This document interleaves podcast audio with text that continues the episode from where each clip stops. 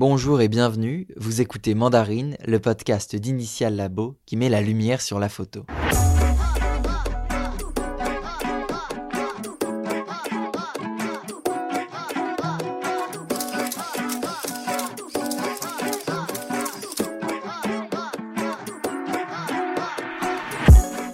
Je vous propose aujourd'hui un épisode hors du temps. J'entends par là qui n'a pas d'actualité, mais qui vous montre une jeune photographe brillante, lauréate du prix Camille Lepage et dont la démarche photographique est passionnante. Il s'agit d'Anna Maria Arevalo Gozen, pour sa série Dias Eternos, ainsi que l'ensemble de son parcours qui ne fait que débuter. Originaire du Venezuela, je l'ai rencontrée chez sa grand-mère dans le sud de la France. Anna dégage une chaleur et une hospitalité j'ai pas le nom Qui explique, je pense, la facilité qu'elle a de prendre en photo les uns et les autres dans leur environnement intime, où ils sont donc vulnérables. Je pense notamment à son mari pendant le processus de guérison de son cancer des testicules, ou encore à l'intérieur des maisons des gitans de Toulouse qui lui ont été ouvertes, ou même les cellules de femmes en camp de détention. Enfin, je ne vous en dis pas plus et vous laisse avec l'interview.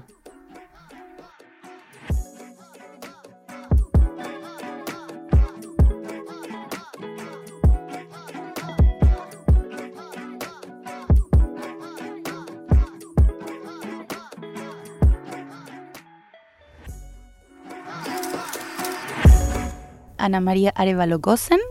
Je suis photojournaliste vénézuélienne et mon, oui, mon centre d'investigation, si tu veux, c'est les droits de femmes et mon arme, c'est l'appareil photo. Ça fait longtemps que tu utilises cette arme? Non, ça fait pas longtemps. J'ai fait. Euh, au début, c'était pas mon arme en fait. En fait au début, c'était mon outil pour satisfaire ma curiosité. Et avec, euh, avec le temps, j'ai découvert que ça pourrait servir comme un arme, en fait, comme un, comme un outil d'activisme, comme un outil de, de défense des droits.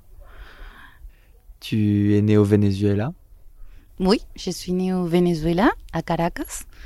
Là, j'ai étudié les arts libéraux à l'université métropolitaine pendant trois ans. Et en 2009, je suis partie, j'ai déménagé à Toulouse. Là, j'ai fait Sciences Po pendant un an avec un tout petit peu de journalisme. Et après que j'ai trouvé que le journalisme était un peu ennuyant parce que bon, j'étais très créative aussi et très visuelle aussi. Et euh, j'ai commencé avec la photo à l'école ETPA de Toulouse. Tu as commencé la photo là-bas et qu'est-ce que tu as appris? Qu'est-ce qui t'a donné envie d'en faire ton métier et ta principale activité? En fait, euh, j'ai toujours su que je voulais être euh, photographe documentaire ou photojournaliste, en fait. Parce que la caméra, c'est pour moi le, ouais, l'outil pour, pour rentrer chez les gens et euh, pour rencontrer des autres réalités, en fait. Et je le savais depuis que j'étudiais le journalisme, en fait. Je voulais faire un peu droit de l'homme, rendre service aux autres.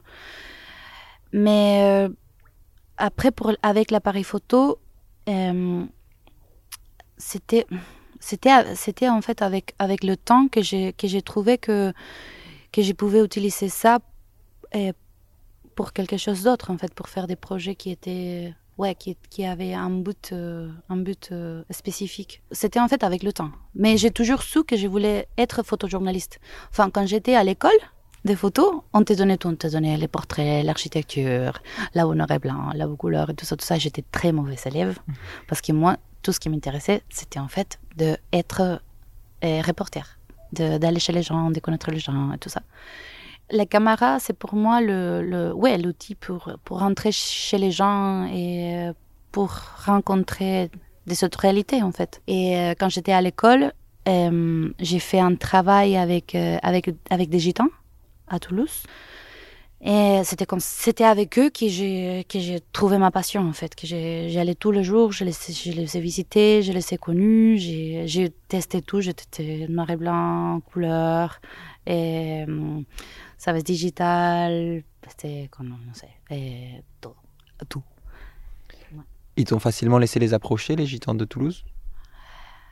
Oh, oui enfin je suis arrivée chez eux Ils habitaient à côté d'un bar, en fait. Toujours que j'allais chez cette bar, je me suis demandé, putain, qui habite là-bas, qui habite là-bas, qui habite là-bas. Et un jour, j'ai pris le courage et je suis allée demander au, chef de, de, la. Enfin, c'est pas que je suis allée demander au chef, je savais même pas qu'il y avait un chef. Je suis allée dans, le, dans, leur, dans leur porte, j'ai sonné la porte, j'ai demandé est-ce que je peux venir demain faire des photos avec vous? Et il m'a dit ah, mais t'es pas française toi Et hmm. j'ai dit non. Elle m'a dit ah, tu parles espagnol Ouais, je parle espagnol. Ah ouais, moi aussi, on a commencé à parler en espagnol. Et c'était comme ça, en fait, qu'on m'a donné un peu l'accès. Parce que j'étais pas, j'étais pas française. J'étais, j'étais étrangère, peut-être comme eux aussi. Non? Et ça, ça, ça, ça faisait un rapport un peu, je crois, un peu émotionnel, non? Et on, on pouvait se reconnaître l'un avec l'autre. Et c'était comme ça que je suis commencée. Et à la fin de ce projet, tu en as fait quelque chose? Non, c'était juste pour les pour l'école en fait. J'ai fait un, un, très beau reportage. Il est dans mon il est, il est, dans mon site internet et je tiens toujours au corps parce que c'était mon toute première. C'est pas ça c'est pas le meilleur reportage de la vie, mais c'est un reportage qui enregistre leur vie en fait, comment comment ils habitent dans leur espace, qui sont eux, les rapports avec la famille, les enfants et tout ça. C'était juste euh, pour jouer en fait. Au début, c'était juste pour euh, mais reconnaître euh, chez quelqu'un d'autre qui n'a aucun rapport avec moi. Et j'ai trouvé ça très, très intéressant et très joli. Mon... Peut-être les, les, débuts de ma mission, si tu veux, les débuts de ce que je voulais vraiment faire. Est-ce que tu essayes à chaque fois que tu fais un reportage de trouver des liens communs avec les sujets que tu photographies? Oui. Bah, on a. Bah, ça, avec n'importe qui, qui, qui tu parles, tu as quelque chose en commun. N'importe, ça peut être, euh, ça, peut être euh, l'équipe de foot, quelque chose de très superficiel, comme une, ligne de pensée philosophique ou politique ou tu peux même tomber amoureux de quelqu'un. Enfin, quand tu, quand, tu, quand tu parles vraiment avec quelqu'un, tu les regardes aux yeux et tu, et tu parles profondément avec quelqu'un, tu peux même tomber amoureux dans un petit moment. Ça ne doit pas durer toute la vie, mais tu vas toujours te rappeler cette personne avec amour, avec, euh, avec une certaine émotion d'amour en fait. Oui, mais je te dis ça parce que je suis pas sûr que tous les photographes essayent de se reconnaître dans les personnes qui photographient. Mais pour toi, ça semble être une évidence. Oui, ça doit être une évidence parce que sinon tu, enfin, au final, la photographie, enfin, la photographie documentaire ou les photojournalismes, si, enfin, je, je travaille très lentement. Non, ça veut dire que je vais chez les gens, je parle avec eux, j'essaye de trouver ce lien, j'essaye de trouver des gens qui veulent jouer, non, qui veulent participer. J'essaie de trouver quelqu'un qui, ça, que ça soit pas forcé, que ça soit une collaboration, que ça soit quelque chose que qu'on peut, si, on peut jouer ensemble, on peut voir qu'est-ce qu'on peut faire ensemble. Mhm. Et ça doit être avec quelqu'un qui a quelque chose en commun avec moi. Ça peut être même un regard, ça doit pas être un pensée ou je sais pas, ou quelque chose profonde, ou superficielle. Ça peut être euh, une attitude de ouais, on va travailler ensemble. Ça, allons-y. Qu'est-ce que qu'est-ce que tu veux de moi? Et qu'est-ce que je, qu'est-ce que je peux faire pour toi? Ça. Après ce sujet sur les gitans de Toulouse, qu'est-ce que qu'est-ce qui t'a fait Ça a été quoi ton projet suivant? Après, j'ai euh, je suis tombée amoureuse d'un Allemand et lui, il m'a amené à Hambourg. Et du coup, j'ai passé quelques temps en train de, ben, de déménager, de trouver encore euh, mes racines quelque part à Hambourg. Enfin, ça, c'est comme que trop loin, très froid, en autre langue, des gens que je connais pas. Et ça, au début, tu penses en Allemagne, c'est quelque chose comme. C'est froid, c'est moche, c'est ça, c'est les gens ils sont ils sont froids, ils sont distants, mais en fait pas du tout. En fait, c'est tout le contraire. Moi, j'étais très, très contente en Allemagne, mais il fallait un peu de temps pour m'habituer. Alors, j'ai travaillé, je faisais n'importe quoi. Je faisais des mariages, je faisais des portraits, je faisais de... Je faisais plein de trucs. Je faisais... Bon, j'étais embauchée par un magazine euh, local qui s'appelle Zen Magazine. Et j'étais, je me croyais la Annie Leibovitz de, mmh. de la toute petite magazine. Je faisais n'importe quoi avec les gens. Enfin, ça, c'est comme n'importe quoi. Et c'était très marrant. C'était super, super. C'est-à-dire? C'est-à-dire que, enfin, si j'ai photographié des personnalités allemandes. Ça va être des musiciens, des rock stars, des choses comme ça, mais en Allemagne. Moi, je ne savais pas qui c'était ces gens. Alors, je n'avais pas cette filtre de, si tu veux, de respect par rapport à une autre personne qui est le rock star de je ne sais pas quoi. Sinon, je le disais, bon, il y avait par exemple quelqu'un qui me dit, euh, un chanteur très connu en Allemagne, j'oublie son nom, désolé, mais lui, il a une chanson très connue qui s'appelle Hamburg, meine Perle. Ça veut dire Hamburg, mais ma, perle, ma perle, ma perle. Mhm. Et je lui ai dit, ok, bah, on va faire une photo avec toi, tu fumes une perle. Et lui, il me regarde comme comment? Comment que je fume une mhm. perle? Et je lui ai donné une perle. En fait, euh, il a commencé à jouer avec moi comme s'il fumait la perle, tout ça.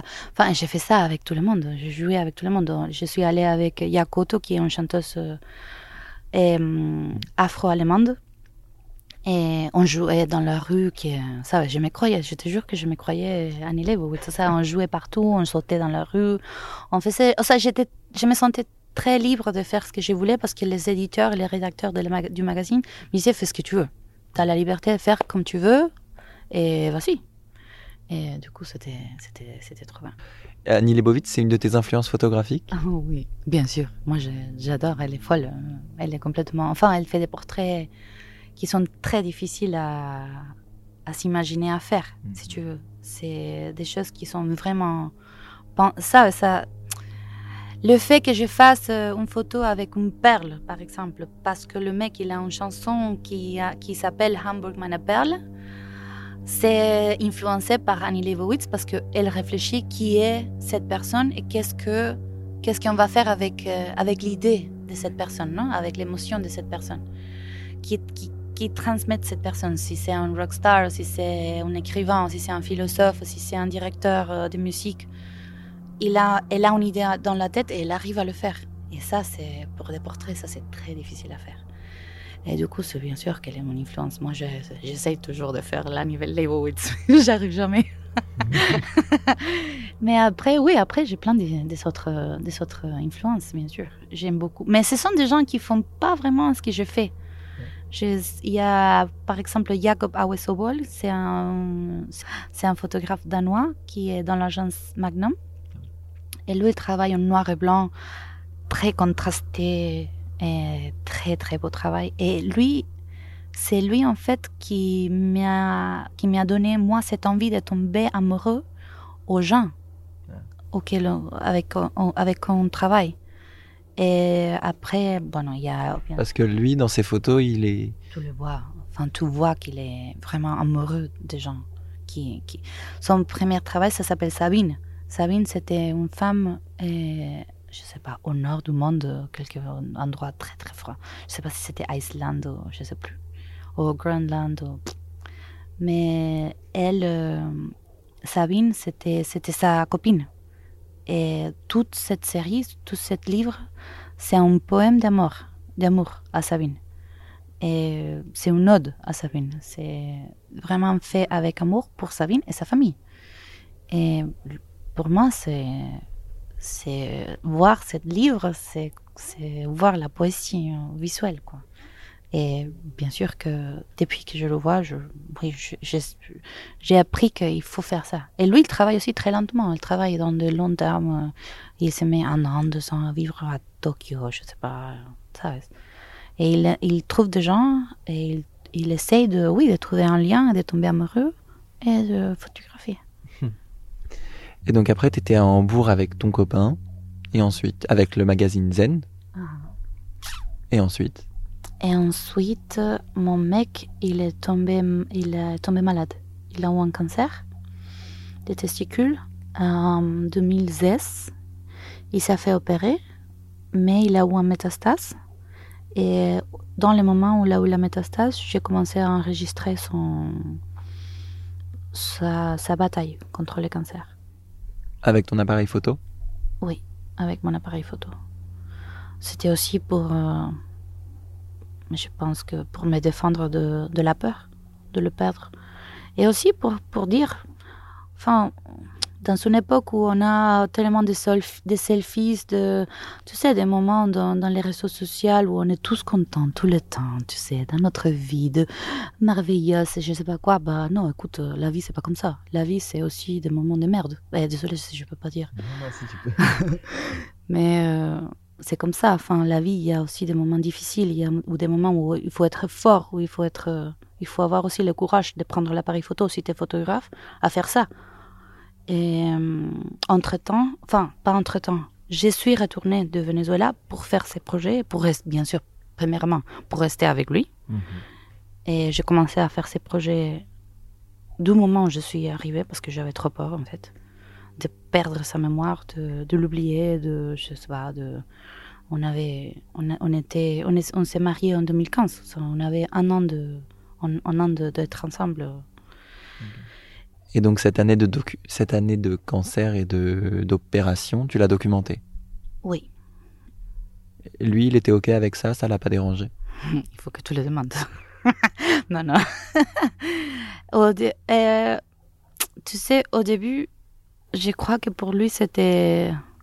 c'était difficile, bien sûr, que c'était difficile pour lui d'être documenté dans, dans, son, dans son moment de vulnérabilité où il se sentait pas bien, mais il comprenait qu'il fallait qu'on le fasse aussi. Au début, c'était juste pour notre mémoire. Au début, c'était juste pour nous. Mais après, euh, ça a commencé à changer quand il était euh, à l'hôpital et il faisait la chimiothérapie. Et il faisait la chimiothérapie avec, euh, avec toujours un compagnon, quelqu'un qui était dans son autre lit. Et on a trouvé un jeune homme. Et lui, il avait un cancer des testicules aussi. Et euh, du coup, il nous a dit qu'il avait parlé avec personne. Sa famille ne savait pas, sa copine ne savait pas, personne ne savait pas. Alors il était en train de lutter tout seul. Pourquoi? Parce qu'il avait, il avait parce que c'est un thème qui est, qui est tabou. Est-ce que, est-ce que une fois de ta vie, tu es allé chez les médecins pour euh, aller te voir les testicules et voir si tu as un cancer? Non. Personne. C'est un cancer dont on ne parle pas. Et, et du coup, c'est tellement tabou que les, hommes, les jeunes hommes, ils ne parlent pas de ça. Et en même temps, c'est le cancer le plus commun dans des jeunes hommes de 30 à 45 ans. Et on parle toujours de cancer de sang, de ne sais mais le cancer de testicules, ça. Et du coup, c'est, grave, quoi.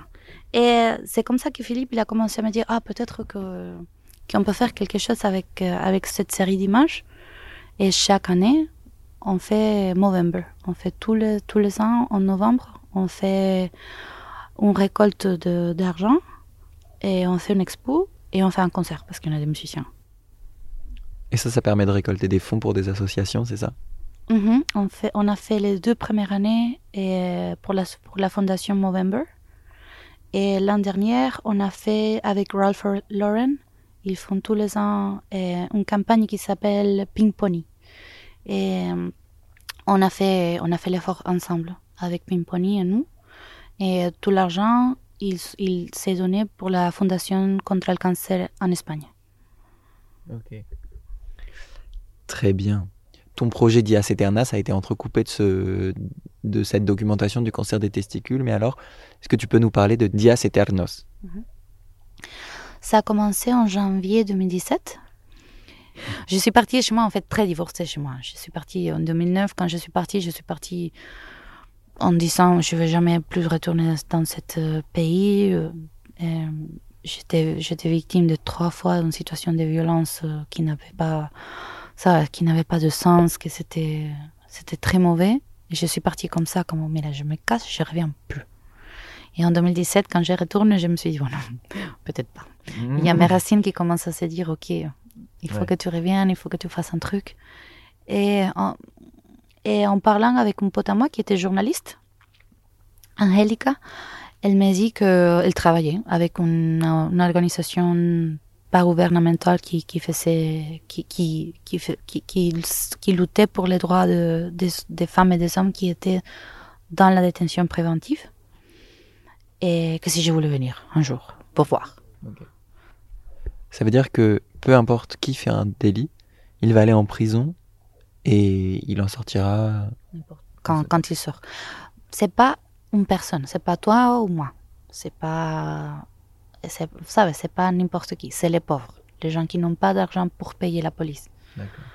Alors c'est, c'est très important cet écart parce que tous les gens que tu vois dans mon reportage, c'est des gens qui sont pauvres, qui n'ont pas l'argent pour payer, pour payer la police. Chez moi, si tu es, riche, tu vas pas aller en prison. Et si tu es lié à la corruption du gouvernement, tu vas pas même, tu vas pas aller en prison. Alors c'est la justice chez moi, c'est un peu perdu. C'est balancé vers la vers la pauvreté, vers euh, oui, et pas, elle n'est pas juste la mm. justice chez moi. Et ça, c'était le problème. Et du coup, la première fois que je suis allée dans son centre de détention, bon, ma pote, elle m'a dit, ah ouais, c'est grave, tu vas voir, c'est, horrible parce que les, les, femmes qui sont là, elles tombent enceintes et elles tombent enceintes parce que ils partagent la cellule avec des hommes. Et, et je dis, bon, on y va, on va, on va voir. Et la première fois que je suis allée dans son centre de détention, ça a confirmé absolument tout ce qu'il m'a dit les femmes, ils partageaient la, cellule avec des hommes.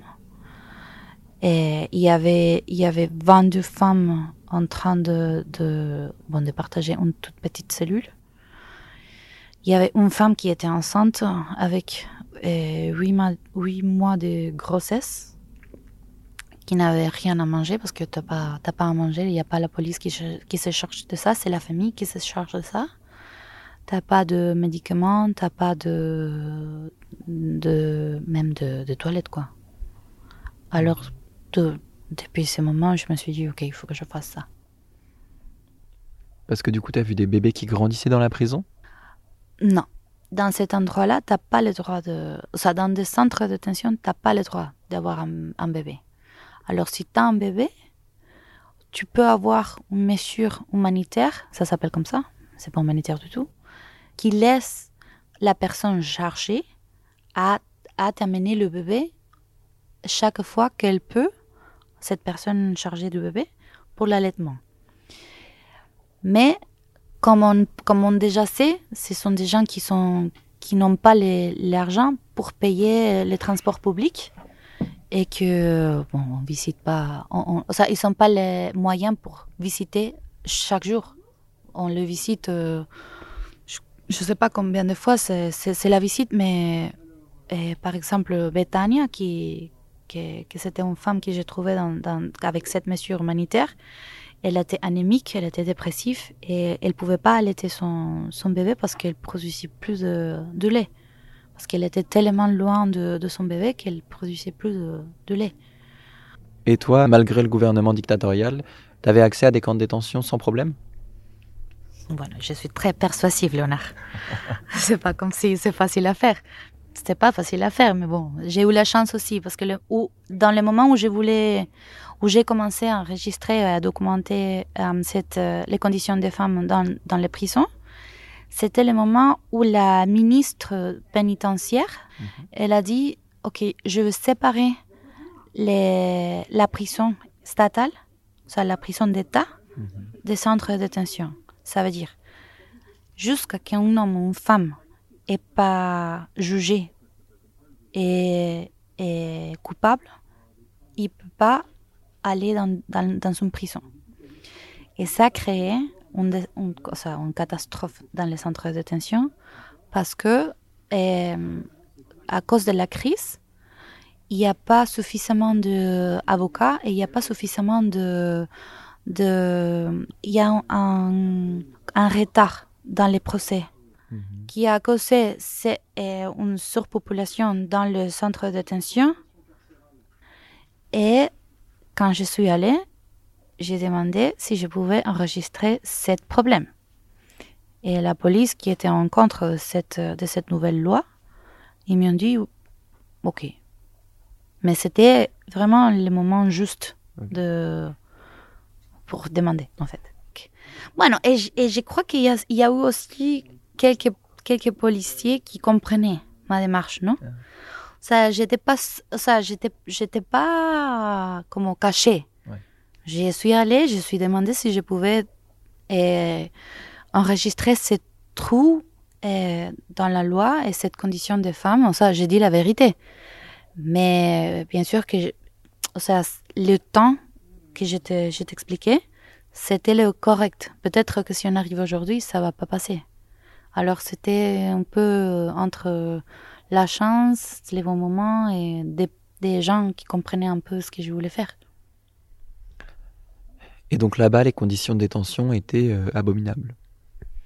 Oui, c'était horrible. C'était. Euh, j'ai visité. Alors j'ai visité autour de 11 ou 13 centres de détention partout dans le pays. Et euh, tous c'était la même chose. Tous étaient dans des, dans des conditions infrahumaines. Et ils ne recevaient pas la nourriture, ils n'avaient pas de service médical, il y avait des mineurs, il y avait, de, il y avait des mineurs et il y avait aussi des femmes très âgées. Mais il y avait aussi dans, dans cette concentration de femmes, des femmes qui avaient des problèmes psychologiques. Et tu sais, la police, ils ne savaient pas les moyens pour aider une femme qui était, qui était en train de sortir de, d'une addiction à la cocaïne, par exemple. Alors, il y avait des femmes qui, qui avaient tellement de problèmes psychologiques qui, qui, étaient en train de devenir folles dans les centres de détention. Et c'est qui, qui paye. Ce qui paye, c'est la femme, mais c'est aussi les autres femmes. Alors, il y a plein d'exemples. Il y a une femme qui était euh, accusée d'infanticide, mais qui était enceinte en même temps. Alors, cette femme était accusée d'infanticide, elle était enceinte. Le père de cet enfant avait euh, s'est suicidé. Alors le l'enfant qui va être né, il va être, euh, va, c'est qui qui va se charger de cet enfant, mais aussi est-ce que cette femme là, elle a le, est-ce qu'elle est-ce qu'elle doit, est-ce que sa place c'est dans son centre de détention ou est-ce qu'elle doit trouver de l'aide psychologique aussi, ça Comment il y a y a cette nuance-là, pour moi, et ça c'est personnel à moi, c'est très injuste. Cette femme, elle ne recevait pas de l'aide. Il y avait des femmes, euh, il y avait la raja, par exemple. C'était une femme qui avait, la raja, c'est une femme qui avait plein de petites coupures partout dans le corps. Et elle, était addicte à, l'alcool et aux autres drogues. Et euh, elle venait d'arriver quand je l'ai connue, elle venait d'arriver. Ça faisait un jour. Et, je lui ai demandé comment elle se sentait. Elle, avait beaucoup, beaucoup d'angoisse. Elle était, très triste. Elle faisait que pleurer. Elle, avait, elle avait peur. Et, et du coup, je, je lui demande combien d'enfants elle a. Elle m'a dit J'ai 10 enfants.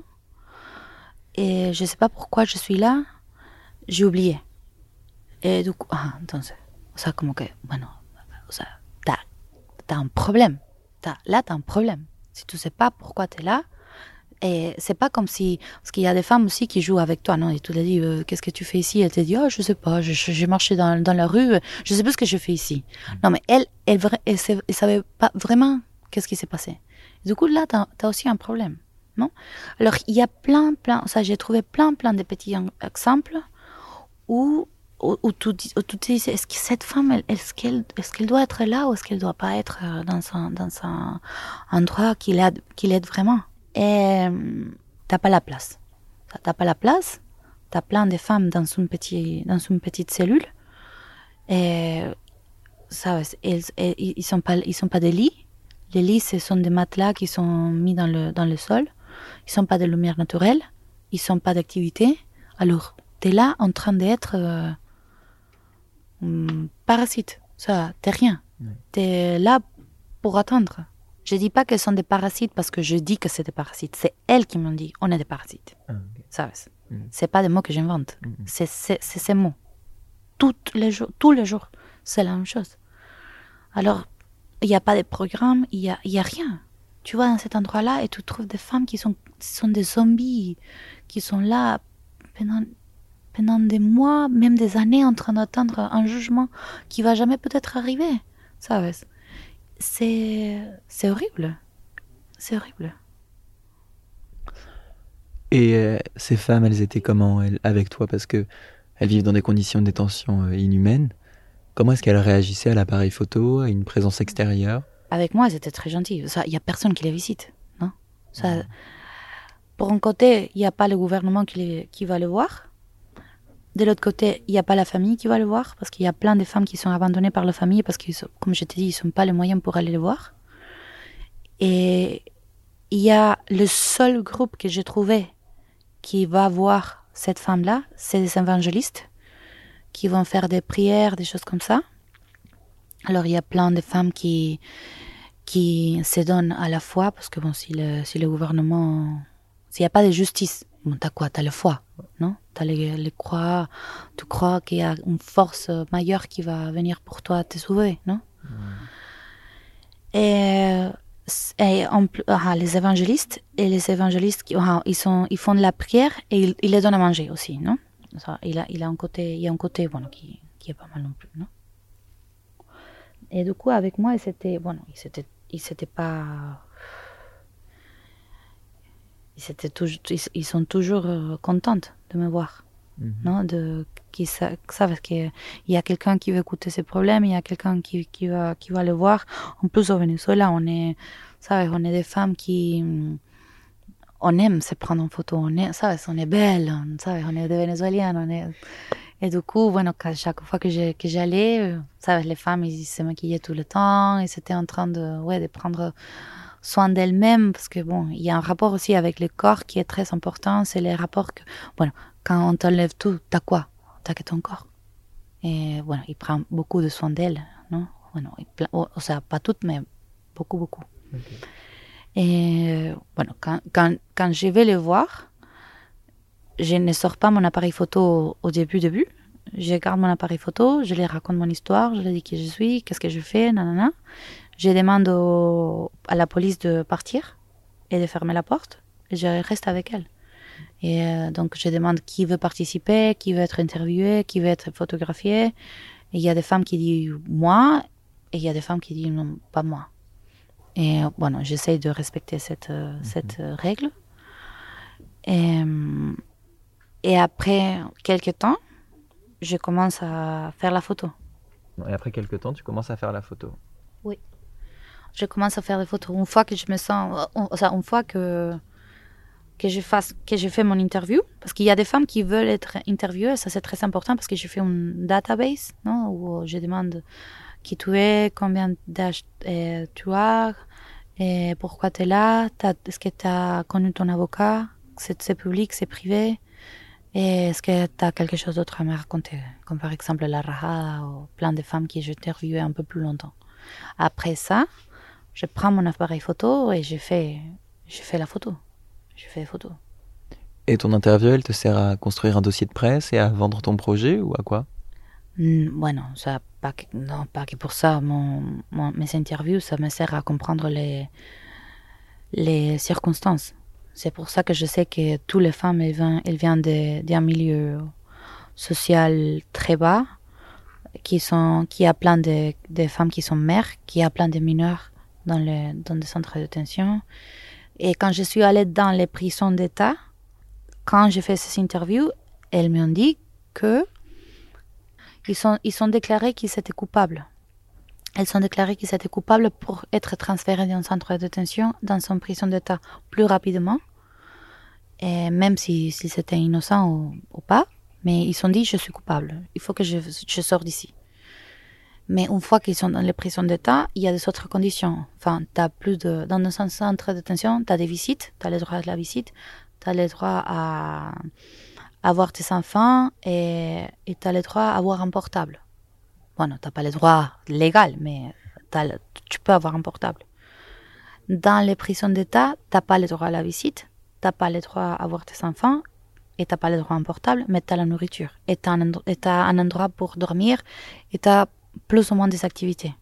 Ça reste un peu de sport, un peu de, de, cours de, de formation, des choses comme ça. Alors tu sacrifies une chose pour l'autre. Mais bon, c'est les conditions où elles veulent être. Alors les interviews, ça m'aide ça, ça à, à construire un récit, à construire un, narratif. Comment, si par exemple un jour je vais faire un bouquin, je peux faire un récit et, qui vient de cette interview, non? Et voilà, et raconter leur histoire. Parce qu'au final, la photo, la photo pour moi, c'est pas beaucoup s'il n'y a pas un texte, non? S'il n'y a pas une, histoire écrite qui, qui raconte qu'est-ce qui se passe euh, aussi. Aussi, je parle pas sur ça. Ça, si tu vois les photos, mais il n'y a pas, s'il y a pas une explication, c'est pour ça. Si tu vois mes photos, il y a un caption qui est très long. Parce que pour moi, c'est important de raconter qu'est-ce qui se passe et pourquoi j'ai pris cette photo. Tu prends tes photos avec un appareil photo numérique ou argentique? Numérique. 100% numérique. J'ai pas la patience pour l'argentique. Est-ce que toi qui viens du Venezuela et qui a pris en photo, qui a fait un reportage un peu sur, sur cette région du monde, on peut dire, euh, si on élargit le Venezuela à l'Amérique centrale, en considérant qu'il y a les mêmes problématiques de gouvernements euh, autoritaires et, dictatoriaux, est-ce que tu saurais expliquer cette violence euh, dans ces pays? Le problème, c'est que je suis très mauvaise pour expliquer la violence parce que parce que ça fait longtemps que je travaille avec des gens qui sont en prison. Alors pour moi, la violence, c'est une conséquence de, de, de la nécessité des gens, en fait. C'est pas. et de la, de la, du manque d'éducation. Mais je, moi, je crois de cœur que les gens, ils sont pas mauvais, ça Les gens, ils sont pas nés mauvais. Ça, c'est, ça, c'est stupide à dire. Pour moi, c'est les gens, ils, ils deviennent violents, ils deviennent et mauvais, si tu veux, parce que il y a cette, cette manque d'éducation et cette, ils gagnent pas suffisamment. Il n'y a pas de, il y a pas de travail, il n'y a pas d'éducation et il y a beaucoup de faim. Alors, qu'est-ce que tu veux? Si tu as une famille, si tu as des fils, si tu as des filles, si tu as une mère, c'est comme ça. Mais je non ça c'est, c'est, une réponse peut-être très naïve. Mais pour moi, c'est comme ça. Non, je comprends. Mais je me demande aussi pourquoi est-ce que c'est une région particulièrement où, où les gouvernements sont comme ça, tu vois Je sais pas. C'est une réponse que je te dois parce que, mira, chez moi, dans les, dans les années 60 et 70, il y a eu un début d'un pays qui voulait décoller, non qui voulait être, euh, ça reste comment, ça reste. On a du pétrole, on a plein de minéraux et on a un pays qui est merveilleux. Il est trop beau. Et il a toujours, il, a toujours été, ça reste. Et ça, c'était dans les années 60 et 70. Mais qu'est-ce qui s'est passé entre cette année-là et, et, dans, ça, l'année 99 où Chavez est arrivé Je ne sais pas. Je crois que c'était un mélange entre des anciens partis politiques qui étaient très corrupts, beaucoup de racisme, beaucoup de polarisation et il y a eu cette opportunité non, avec Chavez qui arrive et que c'était comme el caudillo qui va venir nous sauver toute cette histoire, qui avait une promesse. Non, la promesse de, bueno, on va changer les choses, on va diminuer l'inégalité, on va être euh, plus juste pour tout le monde, etc., etc. Et Chavez, c'était, euh, si tu veux, une promesse pour tout ça. Typico, eh, c'est le, le typique de l'Amérique latine, non? Le mec qui va nous sauver de la pauvreté, non? Et une fois que Chavez il arrive au pouvoir, bien sûr, il était un militaire. Ça, comment, comment tu vas voter pour un militaire Tout ça, on était vraiment. Bon, non, pas moi, moi j'étais toute petite, mais il, a, il était très influencé par Cuba et le communisme de Cuba. Et du coup, bon, quelque chose s'est passé au milieu qui a, qui a fait que les choses euh, ne décollent pas mais que je t'explique exactement pourquoi le Nord, je peux pas, hmm. parce que je, je ne sais pas pourquoi. Pour cette série, euh, Dias Eternos, tu as reçu le prix Camille Lepage, qui va te permettre donc de continuer ton travail. Euh. Je ne vais pas te dire où. Quoi? Je ne vais pas te dire où. Ah, parce que tu vas pas l'utiliser pour continuer les candidats Bien sûr que oui. Ça, je, je continue Días Eternos, Mhm. pero je garde en secret Ah, le prochain pays. Ah. Tu vas faire Dias Eternos dans un autre pays? Bien sûr, ouais. Et- Parce que c'est vraiment une problématique qui t'intéresse, la, la question des prisons? Oui, oui, oui. Bah, c'est ma mission. Je l'ai fait euh, à El Salvador cette année pendant trois mois. Je l'ai fait au Venezuela et là, je veux le faire dans un autre pays. Et ma mission, c'est de le faire euh, dans tous les pays d'Amérique latine. On va voir si j'arrive, mais ça, c'est ma mission, bien sûr. Ouais.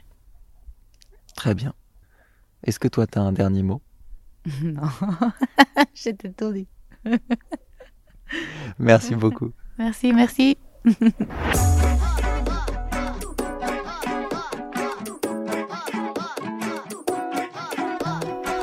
Et voilà, comme Anna me l'a dit, vous savez tout sur elle. Je vous mets en description les liens utiles qui vous permettront tout de même d'en savoir un peu plus pour suivre ses travaux. Et il va y avoir du nouveau, puisque son projet ayant été soutenu par le prix Camille Lepage, elle va pouvoir partir à nouveau, mais dans un lieu pour l'instant mystère. En attendant, son travail est déjà visible sur son site. Merci à Anna et à sa famille pour leur accueil et leur humour. Merci aussi à Initial Labo, et plus particulièrement Julien, Gilles et Denise, qui s'occupent avec moi de la gestion de ce podcast. Et merci à vous d'avoir écouté cet épisode jusqu'au bout. Pour nous soutenir et nous permettre de toucher plus de gens, vous pouvez mettre des étoiles sur Apple Podcast, vous abonner et partager les publications de promotion du podcast publiées sur le compte Instagram at Initial Labo. Mais plus que tout, vous pouvez en parler autour de vous. L'habillage sonore est issu de la musique Rio Rio Rio composée par Giulio Folaco. Vous venez d'écouter Mandarine, le podcast Initial Labo, qui met la lumière sur la photo.